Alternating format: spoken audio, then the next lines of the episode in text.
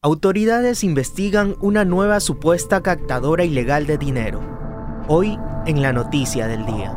Al estilo Big Money circularon videos con supuestos testimonios de inversionistas que agradecen la generosidad de un tal grupo Renacer, liderado por alias Don Marquito.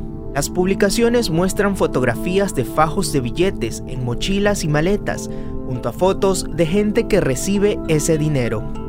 La Superintendencia de Bancos advirtió que el supuesto grupo no está autorizado para realizar actividades de captación de dinero, por lo que alertó a los ciudadanos para que estén prevenidos. La organización presuntamente funciona tal como operó Big Money, una estructura piramidal liderada por el fallecido Miguel Ángel Nazareno, alias Don Nasa, quien fue hallado muerto.